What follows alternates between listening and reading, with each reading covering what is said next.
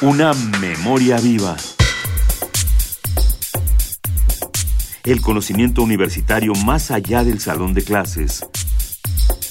Una memoria viva. UNAM. En el marco del foro Prospectiva del Mundo, México 2015, convocado por la UNAM y la World Future Society, se llevó a cabo la mesa redonda Salud Integral, Epidemias y Nuevos Medicamentos. En ella participó el médico e investigador Samuel Ponce de León. Según la Organización Mundial de la Salud, las enfermedades infecciosas son causadas por microorganismos patógenos como las bacterias, los virus, los parásitos y los hongos. Este tipo de enfermedades se pueden propagar tan rápidamente como los rumores y es necesario prevenir su contagio.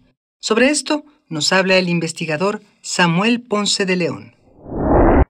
Una de las más famosas citas repetida en temas de enfermedades infecciosas se atribuye al cirujano general de Estados Unidos William Stewart, quien se suponía la pronunció en un discurso realizado en la Casa Blanca en 1967. La cita decía, comillas, es tiempo de cerrar los libros sobre enfermedades infecciosas, declarar ganada la guerra contra las infecciones y redirigir los recursos nacionales a problemas crónicos como las enfermedades cardiovasculares y el cáncer. Se dice que señaló Stewart.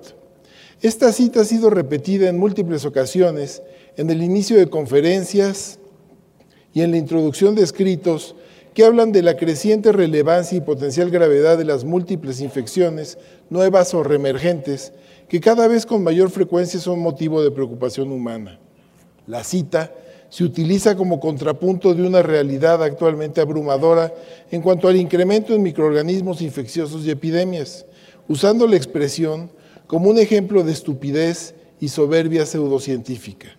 Repasando la cita hace poco, con la intención de utilizarla yo mismo de nueva cuenta, me he encontrado con que la cita y la historia son falsas.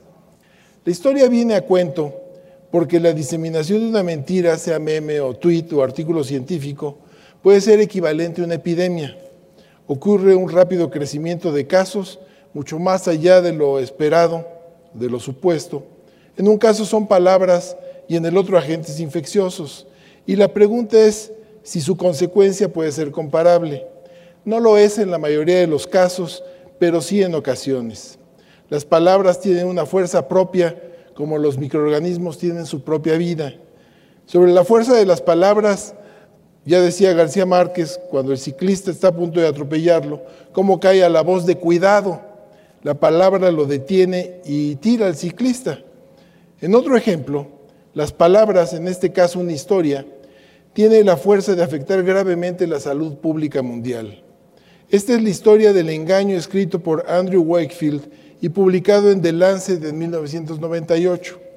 Wakefield escribió un artículo sobre la asociación entre la vacunación con vacuna triple viral para sarampión, paperas y rubiola, con el desarrollo de autismo y enfermedades intestinales inflamatorias.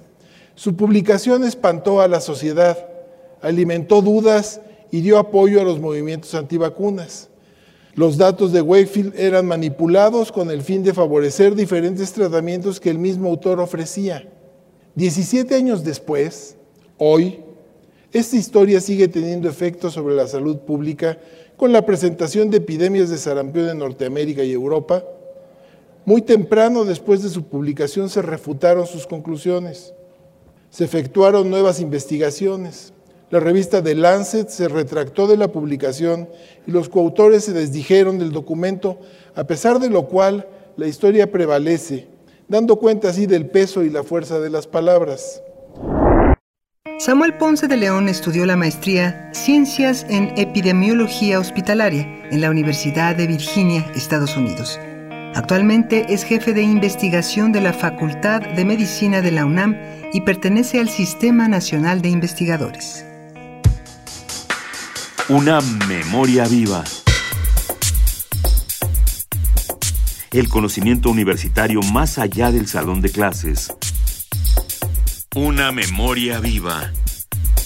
UNAM.